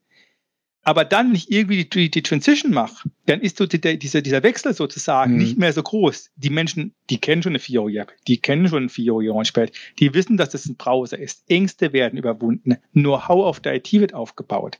Ähm, ich sag mal so, den, den, den, den Fehler bin ich ganz ehrlich, den ich manchmal bei vielleicht bei SAP-Mitarbeitern oder bei ja, bei, bei Partnern auch, auch, weil ich feststelle, wie, wie dem auch sei, ist, wir müssen es ja in die Realität reinbringen. Und die Realität besteht ja auch aus Kunden, die Know-how aufbauen müssen, die zum Teil IT-Mannschaften haben, die nicht in, in, in großen Zahlen bestückt sind, die jeden Tag ein Innovation Lab aufbauen können und überlegen können, was sie noch alles Neues machen können.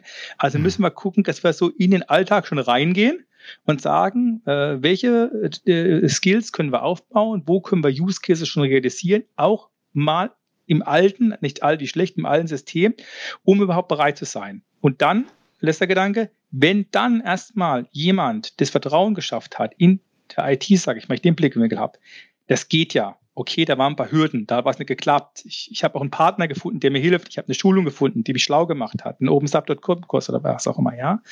Gleichzeitig das Business auch den Change gemacht hat. Dann ist auch die Grundlage viel ähm, viel, viel, viel besser für den Wechsel.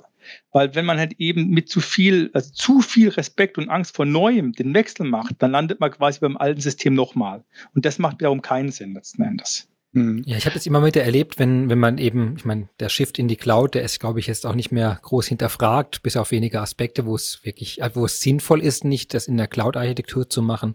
Aber dass, äh, dass ich immer wieder Gespräche erlebt habe, wo eben ganz viele Konditionen für die Cloud-Bedingungen, sowas wie Updates einspielen oder Funktionenerweiterungen bringen oder äh, als, als, äh, wo dann äh, viele Gespräche sich stundenlang drum gedreht haben, wie man eigentlich die maximale Kontrolle, die man dann doch in einem On-Prem-System hatte, mhm. wie man die doch irgendwie in den Cloud-Vertrag wieder reinkriegen könnte und dadurch mhm. natürlich den ganzen Mehrwert von der Cloud, die sich ja automatisch sozusagen um weitere Fehler automatisch wieder rausnimmt, neue Funktionen automatisch mit hinzunimmt. Und das ist aber gleich, quasi dieser Vorteil, der wird natürlich, äh, man zahlt den Preis dafür, dass man dadurch eine gewisse Kontrolle verliert. Wenn eine Sicherheitslücke drin ist, dann wird die Sicherheitslücke rausgemacht und mhm, man genau. konnte sozusagen im On-Prem-System hatte man die Freiheit, weil vielleicht in noch viele Mitarbeiter mit einem schwächeren Protokoll oder mit einem schlechteren Zertifikat unterwegs waren, hat man ihnen halt trotzdem erlaubt zuzugreifen und hat die in Kauf genommen. In der Cloud-Welt entscheidet mhm. quasi jemand anderer für einen, sagt, nee, das ist nicht mehr, das ist nicht sicher. Insofern, wir, wir schalten den Teil ab, ihr müsst das jetzt umstellen, ihr müsst diese Transition auf den höheren Sicherheitsstandard als eins der vielen Beispiele, die ja möglich sind, ja. jetzt wirklich durchführen. Und das finde ich irgendwie, äh, das verstehe ich hier sehr gut, dass man dann sagt, okay, da, da ist ein ganz anderes Mindset plötzlich hinten dran. Und wir haben eben diese beschränkten Ressourcen, du hast vorhin erwähnt, die wenigen, also es sind ja eben keine tausend Leute, die nichts anderes tun, als nur den ganzen Tag diese, diese Businessprozesse und Anwendungen jetzt zu warten und zu erneuern und neu zu schreiben, sondern wir haben mit den Ressourcen, die wir haben, muss man recht effizient umgehen.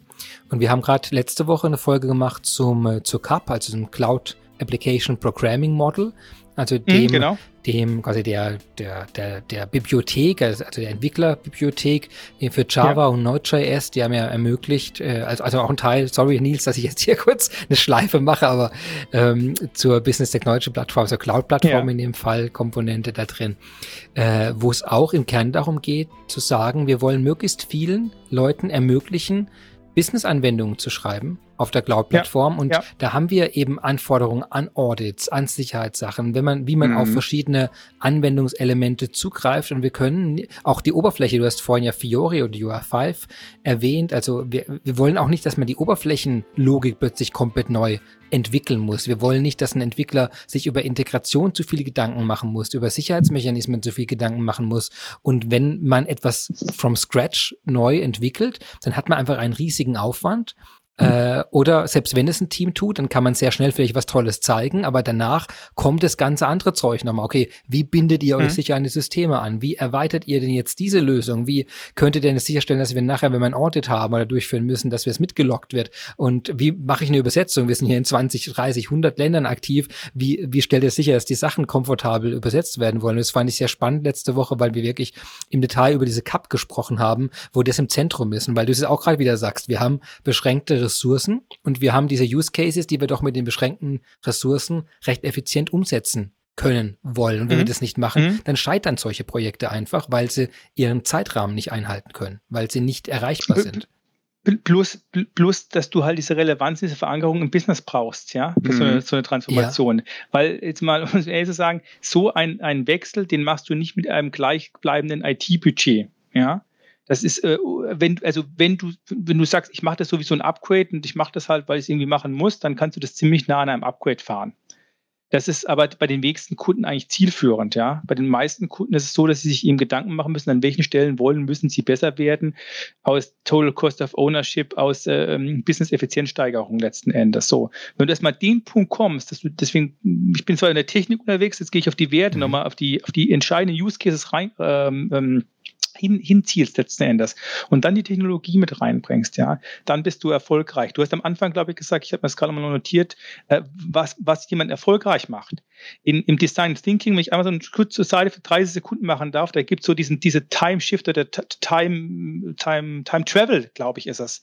Also wenn ich sagen will, was ich heute mache, muss ich ja wissen, rückblickend, ja, also vor fünf Jahren hätte ich das machen müssen. Ja, in die Zukunft können wir alle entgehen. Aber äh, die Kunden, die ich beobachte, die wirklich ähm, ja, aus meiner Sicht erfolgreich sind, wenn ich das so sagen darf, ja, die gehen einmal wirklich radikaler her und sagen, ja, Moment mal, also wie sehen denn meine Entwicklungsskills in fünf Jahren aus? Was entwickle ich mhm. denn noch? Was erlaube ich denn mhm. noch letzten Endes, ja?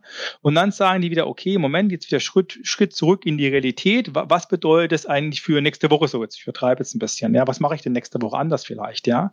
Und dann probieren die das einzufassen. Aber die haben ein Zielbild und dieses Zielbild liegt, äh, ich sag, fünf Jahre ist für mich mal eine ganz gute Zahl. Zehn wäre jetzt ein bisschen groß, ja, sieben ist unrund, aber immer noch fünf, ja. Und dass, ich das, und dass sich das immer wieder verändert, ist, liegt in der Natur der Sache. Was weiß ich, was in fünf Jahren ist? Ich ja, glaube, ich genau. weiß nicht, was nächste Woche ist. Oder geschweige denn in, in, in, im nächsten Jahr, so wie die Welt ist. Aber wenn ich doch loslaufe, ohne dass ich eine Idee habe, wo ich hinlaufen will, ich sage, das sagt einem der gesunde Menschenverstand, bei jeder alltäglichen Entscheidung, ja, also ich überlege jetzt nicht bei, bei jedem Einkauf im Supermarkt, im Baumarkt äh, so ähm, exorbitant. Ja, da kaufe ich auch mal ein Set Schrauben. Aber die größeren Dinge überlege ich schon auch mal einen Moment, und das ist es gleich in der IT. Wenn ich sage, ich habe ein Zielbild, ich weiß, warum ich dahin will, ich kann es argumentieren, ich bin auch ehrlich genug, dass ich es immer wieder überarbeite, weil sich Neuerungen ergeben, weil sich Technologien ändern, weil vielleicht Dinge, die wir auch neu machen, schneller erfolgreich werden oder langsamer erfolgreich werden, muss man sozusagen, ja, dann äh, bin ich auf einem, auf einem, auf einem guten, guten Weg. Also langfristig denken, aber kurzfristig handeln. Ein bisschen, bisschen platt jetzt vielleicht, aber ähm, das ist das, was mir eigentlich gerade gekommen ist, wenn ich mir, wenn ich das zusammenfassen müsste. Ja, ich denke auch offen sein fürs Adaptieren, weil wie du schon gesagt hast, ich meine, ich brauche das Ziel, das Zielbild, wo ich hinlaufen möchte eigentlich an der Stelle, aber ich muss mir durchaus bewusst sein, dass ich auf dem Weg mal eine Links- und Rechtskurve machen muss. Mhm. Und das nicht sofort ein No-Go ist an der Stelle, sondern ich äh, beständig auf mein Ziel eben auch hinarbeiten kann. Ja. Oder mental reinlaufe, weil es ja. was Neues ist, was nicht ja, sofort genau. wie geschnitten Butter geht, ja. Aber äh, das, das, große Bild ist halt wichtig, so genau. möchte ich insgesamt. Die meisten Leu Sachen laufen ja erstmal ich meine, man, es ist ja was sehr eingespieltes. Insofern läuft es mhm. sehr rund. Es läuft vielleicht nicht schnell, es läuft vielleicht nicht fehlerfrei, aber es läuft in einer gewissen Art ja rund, weil der Prozess ist ja quasi über Jahre eingespielt mit seinen ganzen Sachen und Leute haben auch gelernt, vielleicht die Schwachpunkte zum gewissen Rahmen entweder zu akzeptieren oder zu kompensieren, vielleicht durch durch durch, die, durch, durch direkt genau. miteinander mhm. reden, durch was handschriftlich nochmal erledigen, durch durch zusätzliche Kommunikation, die eben nicht erfasst wird durch ein eigenes Excel, das man nochmal zusätzlich führt. Also ich glaube, das ist natürlich manchmal gar eben äh, so, so eine Tücke bei solchen Dingen, wenn man das zu groß ansetzt, dass man dann ähm, an die Wand fährt, weil viele von den Dingen, die eigentlich den Laden am Laufen halten, vielleicht gar nicht sichtbar waren und erstmal in dem mhm. Diagramm gar nicht auftauchen. Und jetzt, deswegen habe ich jetzt vorhin, du musst vorhin an ein Bild denken. Ich weiß nicht, ob du das kennst. Steht oben jemand vor einem großen, von einer großen Menge an Menschen und sagt und, und ruft quasi so, skandiert was so, wer, wir, wer will, dass sich endlich was ändert? Und dann alle, alle rufen, ja, wir alle. Wer will sich dafür ändern? Und alle, und alle werden ganz klein und ducken sich weg. Und man dann, äh, und ich glaube, das ist ja bei so einer Migration auch so ein Punkt, dass man dieses Zielbild besonders äh, es, das ist wahrscheinlich eines der wichtigsten Sachen, dass das wirklich mhm. klar da ist und auch jedem sichtbar gemacht wird. Und jedes Mal, wenn man dann da steht und gefragt wird, du musst dich und deinen Prozessen etwas bei dir jetzt konkret dafür ändern. Weil ich glaube, da zuckt fast jeder erstmal zusammen und sagt, hm, deswegen ja. bin ich vorher mit die Prozesse gekommen, ja. weil letzten Endes, ich meine, ich bin ja, ich bin ja Gast bei euch äh, als erst vor, sage ich mal, Repräsentanten in Führungsstrichen der Business Technology Plattform. Und wenn wir über die Prozesse gehen, ja, ähm, und ich bin nicht, ich, a, tool, a, fool with a tool is still a fool, ja, ähm, mhm. im Englischen ist zu, äh, zu zitieren. Aber es gibt Werkzeuge, wie du vorhin auch so gefragt hast, ich bin nicht so direkt in die Werkzeugfrage reingesprungen gefühlt, ja, also da gibt drei Werkzeuge, macht die Werkzeuge, alles in Ordnung. Nein, aber es gibt natürlich Werkzeuge, die sich Prozesse angucken. Wir haben einen Business Scenario Recommendation Report, der sich Kennzahlen anguckt, weil so ein System ist ja nichts anderes wie Prozesse und Kennzahlen. Und wenn ich mir die Kennzahlen angucke, kann ich schon rausfinden, ob Prozesse gut oder schlecht laufen. Das ist ja so wie Telemetrik letzten Endes beim Auto, mhm. wo ich sehen kann, hm, Temperatur und Reifen und Sensorik hm, können ein Problem darstellen. Warum hast du so viele offene Posten? Warum sind diese offenen Posten genau in einem Buchungskreis, also in einer Entität in so einem, einem SAP-System? Mhm. Und was wir auch haben, ist, dass wir so ein User Behavior Mining haben, dass wir erkennen können, wie letzten Endes so die Klickreihenfolgen im System sind und wer wie wo lange steht. Das kommen wir dahin, wo du gerade warst. Deswegen hat das so meine Antwort nochmal, nochmal hervorgerufen. Das nennt sich Spotlight. Ja? Also Spotlight, äh, BSR Spotlight, äh, die, die in, du gehst schon in Google, sehe ich, glaube ich, gerade. Das so, also, mal gucken, ob wir die, ob wir unsere Suchmaschinen optimiert haben hier oder die allgemein. Und dann gibt es natürlich parallel und darüber hinaus Process Mining. Celonis dürfte den meisten, glaube ich, hier in dem Podcast ein Begriff sein. Aber wenn ich, da, ich muss es objektivieren letzten Endes. Ja. Ich hatte vorhin so von Bottom-up und Top-down gesprochen. Und wenn ich Transformations, ich nenne das Stories, ja, also erzähle, verargumentiere, dann muss ich die zwar mit einer Vision haben, aber ich muss die auch handfest haben. Ich muss erläutern können, was sich für wen ändert und warum sie es ändert. Es muss konkludent sein. Mhm. Und dazu brauche ich entweder Menschen, die mir erzählen, was sie tun, ähm, das kann manchmal gut klappen, aber manchmal ist es auch hilfreich, man verwendet Werkzeuge, Werkzeuge, die wir kostenlos bereitstellen, die man abrufen kann oder Werkzeuge, die letzten Endes teilweise kostenlos sind, aber teilweise auch Geld kosten, um überhaupt die Datenbasis zu haben, auf der ich dann entscheiden kann. Das heißt, wir haben da wirklich ein recht ausgeklügeltes Angebot. Wir werden das auch in den Shownotes nochmal, schick mir bitte ein paar Links, wo du sagst, das sind so typische Quellen, die finden dann die Hörer hier unter der Folge in den Shownotes. Und wir haben mit der mhm. Business Technology Plattform auch im Fundament, wenn man Dinge aufbauen möchte außenrum. Nils, ähm, willst du in dem Kontext äh, noch etwas dazu sagen? Weil wir kommen dann langsam. Du hast mir gesagt, du musst in 15 Minuten im nächsten Call sein. Deswegen habe ich, deswegen dürfen wir jetzt schon langsam, glaube ich, abrunden hier. Ähm, und wahrscheinlich wäre es jetzt Gelegenheit jetzt, nachdem wir gesagt haben, wir erkennen jetzt, was wir brauchen. Wir haben Szenarien. Wir haben was, äh, was in so einem Projekt würde ich denn jetzt angehen im Kontext der Business Technology Plattform, die ja ganz oft an Einzelstellen jetzt schon gefallen ist, äh, wofür wir sie grundsätzlich verwenden. Gibt es da auch so eine mhm. Art, äh, neben den Use Cases, die du schon erwähnt hast, aber auch Best Practices, gibt es da Dokumente, gibt es da White Paper, wie man das jetzt im Kontext oder in einem Zusammenhang fährt für Projekte?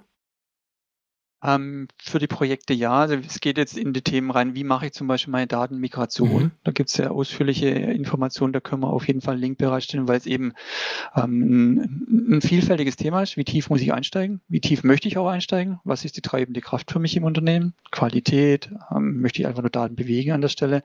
Ähm, wenn, wir, wenn wir uns das Gesamtbild anschauen mit dem, was wir mit der, mit der S4-Thematik und der Business Technology Plattform sehen, ist viel auch Automatisierung von Prozessen ähm, wo wir mit der, der Plattform eben über die Machine Learning Funktionalitäten, die Chatbots, die wir haben, Zusatzfunktionalitäten anbieten. Das geht in die Richtung, wie der Michael gesagt hat. Du guckst dir in den Systemen an, was passiert denn da so der, auf der Prozessebene, wo gibt es viele manuelle Interaktionen mhm. als Beispiel, möchte ich da was automatisieren, ähm, möchte ich da eben ähm, irgendwo die, die Effizienz von den Prozessen steigern an der Stelle.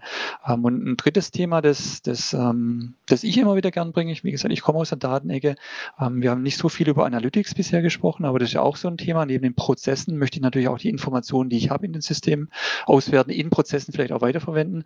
Ähm, und an der Stelle gibt es jetzt eben auch viele Umstellungen, Änderungen, Anpassungen. Ähm, ein, ein Ansatz auch da nochmal, man muss eigentlich immer analytische Auswertungen, Prozesse und die Daten im Dreigestirn sehen. Und mhm. das heißt eben für mich auch so ein Thema wie moderne, neue Schritte. Ich möchte in meinem Fiori UI, du hast gesagt, Michael, ich möchte dort schon eine analytische Auswertung sehen auf meinen Daten. Die sehe ich dann halt auf den Daten, wie ich sie im System habe. Und im Gegensatz zu der Vergangenheit, und du hast vorhin in der, in der Business Suite der, des Data Warehouse angesprochen, es gab ja den Schritt irgendwann zu sagen, aus dem operativen System ziehe ich Daten raus, um die eben im Data Warehouse aufzubereiten für für meine analytischen Auswertungen. Und was hat man bei dem Aufbereiten gemacht? Man hat eben auch die Daten optimiert.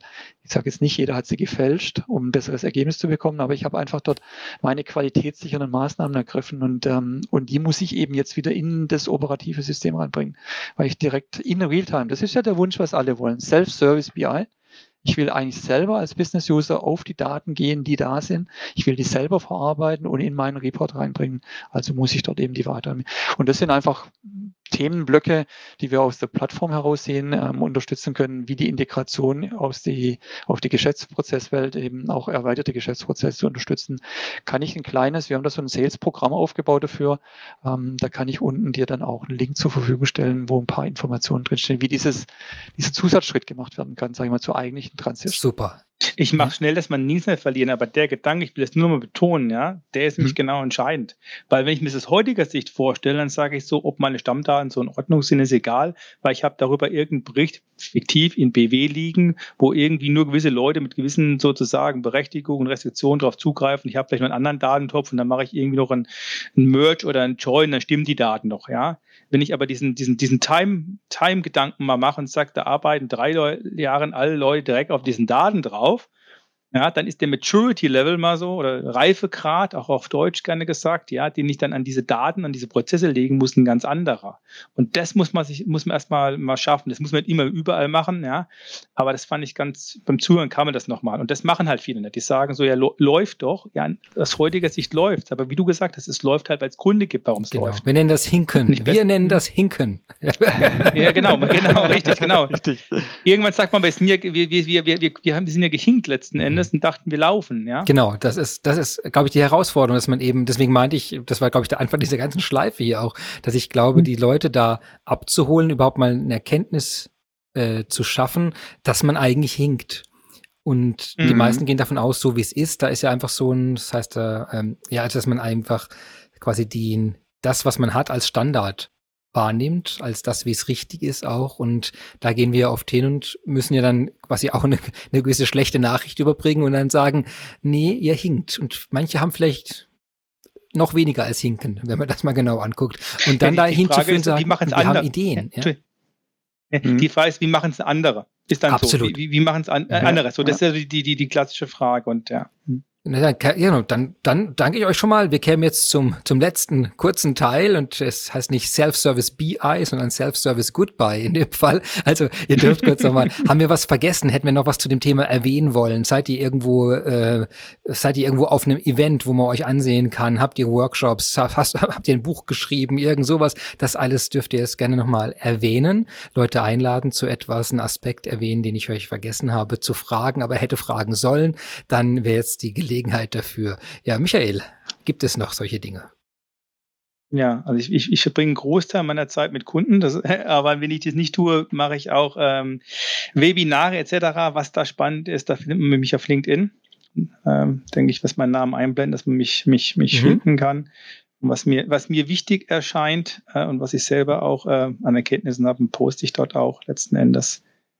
Ansonsten denke ich, ja, so wie, wie ich jetzt die, das, das, unser Gespräch erlebt habe, war das eine, eine, große Offenheit ausgestrahlt, wenn ich das mal so selbst reflektieren darf. Und ich glaube, mit der muss man, und, und auch vielleicht Freude und was Positives, ja. Äh, und, dann, und so denke ich auch, muss man so eine Transformation angehen, ja. Man muss nicht, ähm, ich sage jetzt mal, blind links angehen und, und, und waghalsig angehen, aber man muss auch schon sagen, man bringt den Blick nach vorne. Man ähm, man, man sucht nach Wegen, man geht auch so ein bisschen explorativ vor letzten Endes und guckt sich Dinge an, verprobt die und, und baut sich sozusagen sein, sein Bild, was, was passt. Also das ist, denke ich, der, was, was wichtig ist. Und Entscheidungskompetenz sollte sich jeder Kunde selber erarbeiten, was für ihn der richtige Weg ist. Jeder hätte gern so den Musterweg, den Mustermeier-Weg letzten Endes. Da gibt es Bestandteile, die wir, glaube ich, gesagt haben, aber ich sage nur nein. Die, die, die Wegfindung und die Schrittfindung der Steine von deiner Tochter da, diese Steine da, Steine, ja. das muss halt jeder selber machen, ja. ja. Dann, das ist, ähm, und, und, und das hoffe ich, ist rübergekommen und dass es auch Spaß macht. Super. Ich denke auch, je, jeder muss sich seinen Weg auch selber gestalten. Gell? Es gibt ja diesen schönen Spruch, ähm, wer immer in die Fußstapfen der anderen tritt, der wird nie die Richtung vorgeben. Und ich glaube, das ist so bei einer Transformation auch ein Schritt, dass, dass die Kunden eben sagen, wie schaut mein Weg aus, um eben einen besonderen Weg zu haben an der Stelle, den ich selber gestalten muss. Herr Christian, ich habe vielleicht auch so, weil du gefragt hast, was gibt es denn so an Themen, an Events aus unserem Business Technology Plattform Bereich ähm, heraus, ähm, führen wir demnächst ähm, sogenannte Gift Data Purpose Workshops durch. Ähm, die gehen in zwei Richtungen, sind zwei Ausprägungen. Einmal vertrauenswürdige Daten. Was bedeutet das für mich eigentlich im Unternehmen? Was muss ich da dafür machen? Und ein Intelligent Data Stream, der da drin steckt, ähm, der dann sagt, und was kann ich diese Daten nutzen? Was kann ich daraus wirklich machen? So in einem Idealfall, in einer digitalen Welt, was, was kann ich mit diesen Informationen machen? Das sind äh, branchenspezifische Workshops ähm, im Oktober, die wir da für unsere Kunden äh, durchführen. Da würde ich dir vielleicht dann auch einen Link geben, ähm, den du da unten reinstellen kannst äh, zu, dem, zu dem Podcast hier. Weil ich denke, das ist ein ganz wichtiges Sehr Thema. Gerne, ja. Daten, um Daten zu haben, ist ein Thema. Daten effizient zu nutzen und als Mehrwert zu generieren. Das sind dann noch andere Themen, wo eben Plattform, Business, Plattform, Technology-Themen eben sehr gut adressiert werden und helfen. Fantastisch, ja, vielen Dank. Also ich habe auch vor allem mitgenommen, man muss sich recht klar entscheiden und auch wirklich einsteigen wollen, etwas tun wollen. Und mir ist vorhin ein, ein Zitat eingefallen, ich weiß es leider nicht wortwörtlich, aber es war so eine Aussage wie, wer sich immer alle Türen offen halten will, der steht immer auf dem Flur. das, mhm. das, ist so, oder im Zug. oder im Zug. Das fand ich hier irgendwie auch ganz gut, wo man sagte, man wird durch eine Türe durchgehen in dieses Zeitalter, in mhm. diese Art von Cloud-Architekturen, verteilte Möglichkeiten. Es geht um, es gibt neue Möglichkeiten und ja, äh, man, man geht von etwas weg, wo man vorher war und man geht wohin, was, wo man vielleicht noch nicht drin war. Aber es ist gerade umso wichtiger, eben das, was wir heute auch und wirklich vielen Dank, Michael und Nils, dass ihr uns da so viel Einblicke gegeben habt, äh, da, was es da an Möglichkeiten auch gibt, wo man da eigentlich hingeht und da das ist eine Reise und die sollte man früher als später beginnen, weil sie dauert Zeit und es kommen noch einige Fragen auf einen selbst zu, die man dann hat und einige Veränderungen in der Welt, äh, die man vielleicht nicht auf dem Schirm hat und deswegen will man immer beweglicher werden. Also ja, vielen Dank. Heute erfolgreiche S4 HANA Migration mit Business Technology Plattform mit den fantastischen Gästen Michael Sokolek und Nils Weigel. Ich danke euch sehr, dass ihr heute bei Close the Gap dabei wart und so toll und offen über alles gesprochen habt und ja, bis bald hoffentlich und euch noch einen wunderschönen Tag. Danke, Christian. Danke dir. Grüß Alles an die Zuhörer. Tschüss. Und wieder schließt sich ein Kapitel bei Close the Gap. Die heutige Folge. Wir sprachen zum Thema S4HANA, S4HANA richtig, ähm, naja, naja, schon habe ich es falsch gesagt. Es war richtig, es war falsch. Meine fantastischen Gäste heute waren Michael Sokolek, Regional Presales Expert für SAP S4HANA bei SAP Deutschland und Nils Weigel vom Solution Advisor Experts Team auch bei SAP Deutschland. Alle Shownotes wie immer unter dieser Folge und falls Sie Interesse haben, uns Feedback zu senden, einfach an sap.closethegap www.ftf.com. Wir freuen uns über alle Nachrichten und Vorschläge und sehen uns und hören uns hoffentlich nächste Woche schon wieder. Bis dann, einen schönen Tag. Mein Name ist Christian Michel und ich freue mich, dass Sie heute dabei waren. Ade.